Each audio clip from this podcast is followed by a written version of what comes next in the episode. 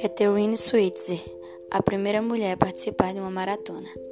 Nascida em 5 de janeiro de 1947, Catherine Virginia Switzer é uma ex-maratonista alemã que entrou para a história por ser a primeira mulher a participar da Maratona de Boston, em 1967, numa época em que apenas os homens podiam integrar quaisquer provas de rua no país. Catherine tornou-se comentadora televisiva e continuou a lutar pela igualdade de gênero. Foi ela também quem ajudou a oficializar, em 1972, a criação da categoria feminina na Maratona de Boston. Na última edição da Maratona de Boston, em 2018, dos 25.831 totais, 11.628 eram mulheres entre 18 e 39 anos de idade.